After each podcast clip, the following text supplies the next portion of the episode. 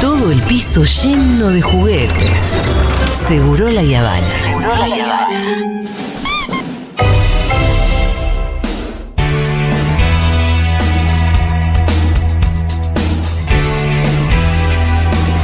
Qué linda cortina, gracias Diego. Y bueno, mi momento, mi lugar.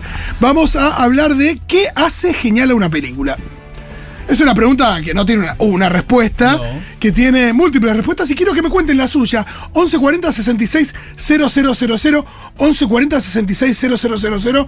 Me escriben o me mandan audios diciendo qué creen que hace buena una película, qué tiene que tener una película para ser buena. Y cuéntenos de paso cuál es su película favorita. Anímense, porque a veces uno. Yo estuve años diciendo, no tengo película favorita, me encantan muchas. Bueno, anímate a decir una. Tampoco es mis universos, qué sé yo, decir una película. No Sí, tengo o, dudas yo. o una de, o una de tu abanico. ¿Tenés una como muy Pero clavada? antes de decir cuál es tu película favorita, Pitu, quiero que me digas qué crees que tiene que tener una película. Puesto quiero que me lo digan. No quiero que solamente me digan cuál es su película favorita. Eh, amigues del otro lado. Quiero que me cuenten qué creen que tiene que tener una película para ser genial y por qué la que ustedes dicen eh, tiene eso. Bueno, eh, este, que tiene que tenerse base en mis gustos, ¿no? Por supuesto. ¿no? Pero bueno, por eso, pero. Eh, a mí me gustan las películas que tienen eh, acción, que tienen suspenso y que cuentan una historia que pueda ser eh, real. ¿viste? Que me- me- no, no que me- haya cierto realismo. no es que no me gusta la ciencia ficción. Sí. Pero si tengo que elegir, elijo entre una película que pueda yo identificarla con la vida real, con algo más Claro. posible de que pase. Mira. Y me gusta que la película tenga acción, pero que también te haga pensar, tenga como algunos elementos de eso, que no sea tiro y corrida todo el tiempo, ¿no? Perfecto. Por eso la película que más me gustó de todas las que vi, sin dudas, es El Padrino. Mira. Nene, muy Sin bien. dudas a, mí, es el padrino. a mí, ¿sabes lo que más me gusta de una película?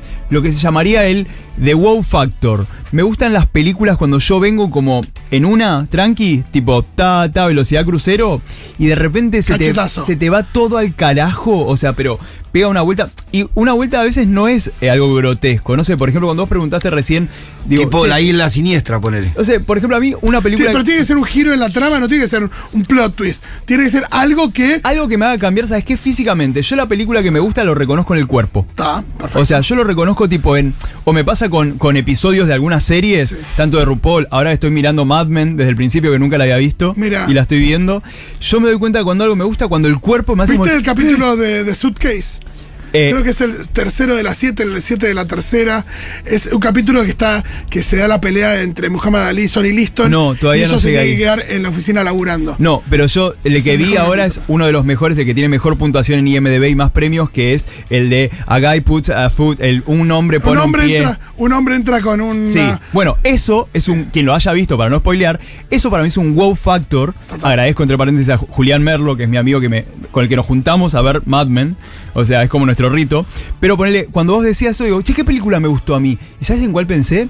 Little Miss Sunshine. Sí. Pequeña Miss Sunshine, que la película viene con toda una narrativa y en un momento, al final, cuando pasa algo, cuando hay un evento, decís, ay, acá, y de repente cambia o te, te da una ¿Qué sorpresa. significado para vos en ese claro, caso? te da un giro o te da algo que no esperaba. Una especie, tenés una especie de epifanía a partir de una, de una imagen potente o de un giro argumental potente o de que eh, terminaste de entender de qué va. Total. Y de repente eso, por ejemplo, es una película. Yo amo la ciencia ficción y esa es una película re cotidiana. Es una familia en un, en un movie robo. Entonces, para mí es eso, el wow factor y es súper eh, súper variable porque, de vuelta, para mí tiene que ver con eso, con, con lo físico. Me gusta, me gusta. Bueno, seguimos esperando sus mensajes. Sí. 1140 66 000. ¿Qué tiene que tener una película para que sea genial? Y cuéntenos qué película para ustedes lo tiene.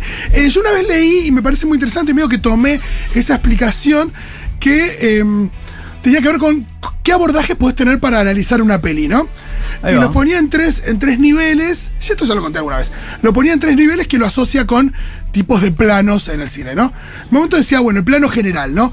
Mirándolo de, de arriba, en la película, bueno, esta película, ¿qué dice de su tiempo? ¿Qué dice del mundo? ¿Qué mirada del mundo propone? Eh, ¿Qué dice de su tiempo o de algún tiempo? ¿Tiene Claro. alguna verdad universal? ¿Tiene alguna explicación de cómo funcionan las cosas? Eso por un lado en términos de la película en, en su contexto, ¿no? En el mundo. Después otro plano que sería el plano, eh, lo ponían como un plano, primer plano. Decían, bueno, ¿qué tiene que ver esa película con vos? ¿Cómo te Claro. toca a vos personalmente esa película? Porque viste que muchas veces nuestras películas favoritas son películas que por ahí a la gente no le interesan demasiado, decís, bueno, pero esta justo trata sobre un tema que a mí me, Sí, me, me- toca una me fibra, ¿no? así. La idea de la fibra, ¿no? Vos hablas de Little Sunshine y ahí hay una cosa eh, queer, si querés, Total. de alguna manera. Sí, sí, pero queer en, en el sentido de que fuga total de, de- de un montón de parámetros y de convenciones. También sabes lo que pensaba. Es muy difícil que tu película favorita no tenga un elemento queer. No tengo una, y, y por lo queer no tiene que ver solamente con el LGBT o diversidad sexual, sino como algo que rompa la norma estereotípica, familiar, de vínculos y lo que sea. ¿Sabes también que eh, vi, vi la película de Chip and Dale? Sí, muy divertida. Y creo que algo que también tiene que estar en mis películas para que yo las quiera mucho, ¿sabes qué es? Los Easter eggs. claro. Un Easter egg es cuando te El guiño, el guiño al fan. Claro, algo ahí tirado por atrás, o sea, fuera de foco. Que es fuera para de vos. plano, que vos decís, ah, ah, esa Ah. es la Bueno, eso está muy de moda ahora con el fan service, ¿no? Pero bueno, eh, yo decía entonces, el, pri- el primero que es este plano general que dice una película de su tiempo, de algún tiempo del mundo en el que vivimos o lo que sea. Si sos afín a, a lo que plantea esa película en términos políticos, lo que sea. Después el segundo plano, que sería este primer plano donde cómo te toca a vos, qué fibra te toca Total. a vos personalmente. Y el tercero, que es un plano de detalle, que por ahí ahí tiene que ver con el conocimiento que cada uno pueda tener de los diferentes componentes que tiene una película. La actuación, la dirección, el sonido, la música, la fotografía, eh, la edición, un montón de cosas que tienen que ver, que no necesariamente tenés que tener un conocimiento muy profundo de cada uno, pero que con el mérito del director y cada una de las personas que hacen la película, hacen ahí una alquimia donde a veces todo funciona y todo está bien. Entonces, vos decís, es muy difícil que una gran película esté mal actuada. Claro. Es muy difícil que una gran película tenga un mal guion. Entonces me parece que para que una película sea grande, varios de estos elementos tienen que estar bien arriba. Sí. Sí, y si además- falla uno de esos, me parece que ya no es Y además también sabes con qué lo veo eso, Fito, lo veo con películas que tienen premisas por ahí o muy básicas o premisas que decís, che, eh, no sé, si lo veo anotado en un papel esto, te mando a cagar, no me parece una película, pero de repente esa película, con esa premisa básica, pero con el enfoque del director, con las actuaciones, con la ambientación, con la fotografía y todo, es una obra maestra. Claro que sí. Entonces, me parece que, resumiendo un poco mi idea, es que cuando esos tres.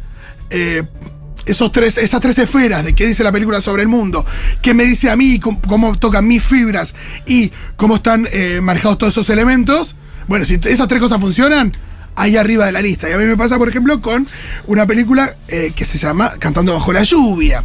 Esa es mi película favorita, la tengo tatuada, me parece una maravilla, podría decir otras que lo tienen también, pero Cantando bajo la lluvia, ¿qué dice del mundo? Y en este momento, en ese momento, la película es. Retrata la industria del cine, retrata el entretenimiento, retrata la idea de la fantasía y la realidad, de cómo nos engaña eso, cómo, cómo hay hipocresía también ahí dentro. Eh, esto de. eh, también de que de alguna manera, y esto ya empieza a tocar una fibra más personal, hay una toma de posición ahí de elegir la fantasía, elegir creer, elegir cantar bajo la lluvia. Hay una, Claro. hay una actitud optimista frente a la vida, no es ir a resguardarse, sino bailar eh, bajo la lluvia. Ahí eh, claramente me toca una fibra más personal. Eh, tiene un humor parecido al mío la película. eh, habla sobre el cine, es una especie de carta de amor al cine. Eso también me, me interpela. Y si empezás a evaluar cada una de las cosas por separado, todo funciona genial. Es la película más carismática que hay. Eh, las escenas de, La escena de Bailando Bajo la Lluvia debe ser la escena más vista en toda la historia. Totalmente, es totalmente icónica también. Otro elemento es el impacto cultural. Te iba a decir eso, cómo Eh, está bueno con la época meter eso también. Cuando vos, eh, una película eh, tiene impacto cultural, eso eh, evidentemente tiene eh, ahí muchos puntos que, que- que suman. Y después, eh, en Cantando bajo la lluvia, esto, ¿no? Hablamos del carisma, del talento de, de los actores para la danza, para el baile. Eh, lo genial de, de la edición, de la puesta en escena, eh, los movimientos de cámara durante el baile son prácticamente nulos, es Claro. aprovechar, ver el baile y presenciarlo como lo presencia el público y no tratar de ser eh, más papista que el papa, tratando de hacer como una edición más frenética. Por supuesto, por suerte no era, no era propio de la época, ¿no?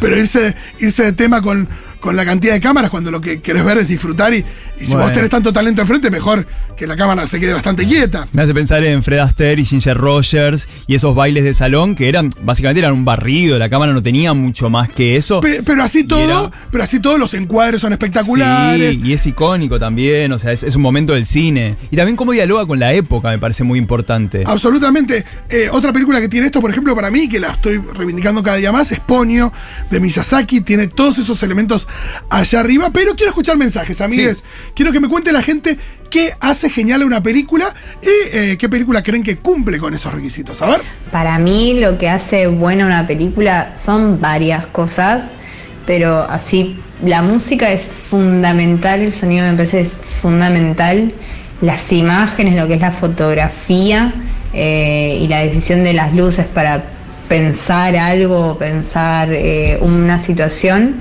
y bueno, el- la verosimilitud en el, en el guion y en, el, en la historia y en los diálogos. Eso me parece que son tres cosas que son primordiales eh, que hacen que, que- que uno se pueda meter en el, en el universo.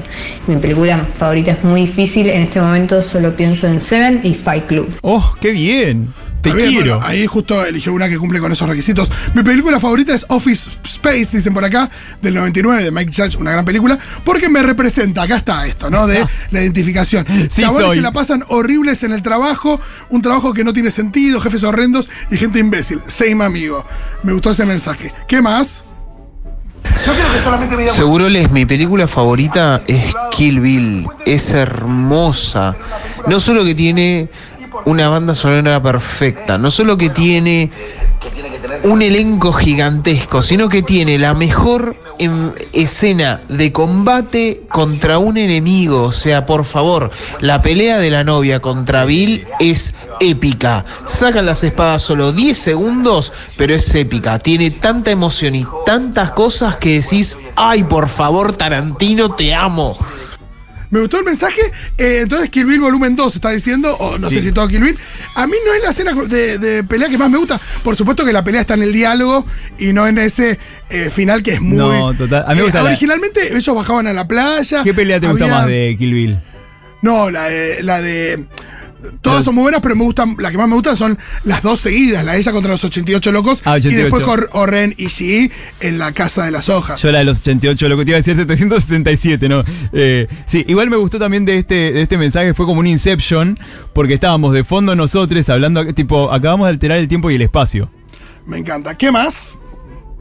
Hola Rolito, mira, mi película favorita tiene que, ante todo, hacerme sentir algo, emoción, cualquier tipo. Muy de jurado del bailando, me el gusta. género puede ser cualquiera, pero que, que me deje algo. Y mi película favorita, muchos se van a reír, pero es Hechizo de Tiempo o El Día de la Marmota. Sí, es siempre va a ser mi- la película preferida mía. Pero nadie se va a reír, es un peliculón. se ríe, si le pegamos. Se ha estudiado Bueno. mucho en la facultad esa película. Perdón, adelante. Tú, bueno, acá desde el COVID quiero decirles que para mí una buena película tiene que tener buenas actuaciones. Aguante, abrazo. Me gusta este mensaje eh, que nos dice Fito, la película que tiene todo es Sueño de Libertad. Shawshank Redemption, la pueden encontrar en Netflix. Stephen King, actorazos, un héroe inocente. Da fuerzas porque ganan los buenos. La Sí. necesito ver una vez al año mínimo. Eh, sí, es una película que es A mí me llega mucho, pues bueno, No, totalmente, pero es la representación de la esperanza. Sí. Hay una cosa ahí de, de una película que además está narrada como los Sí. dioses, actuada de forma Y increíble. los actores que tienen es tremendo. No, y tiene la mejor voz en off de la historia, que es la de Morgan Freeman. Sí. En su mejor voz en off. Sí, ¿Por qué? sí, sí, es porque es la mejor. Sí, sí, es, sí. la- es su mejor voz en off. Eso es sí. un montón. Eh, ¿Qué más? Quiero más mensajes. Hola chiques, ¿cómo va? Bueno, para mí lo que me copa de las pelis es que tengan, odio la palabra pelis, pero que tengan como ese humor medio como irónico.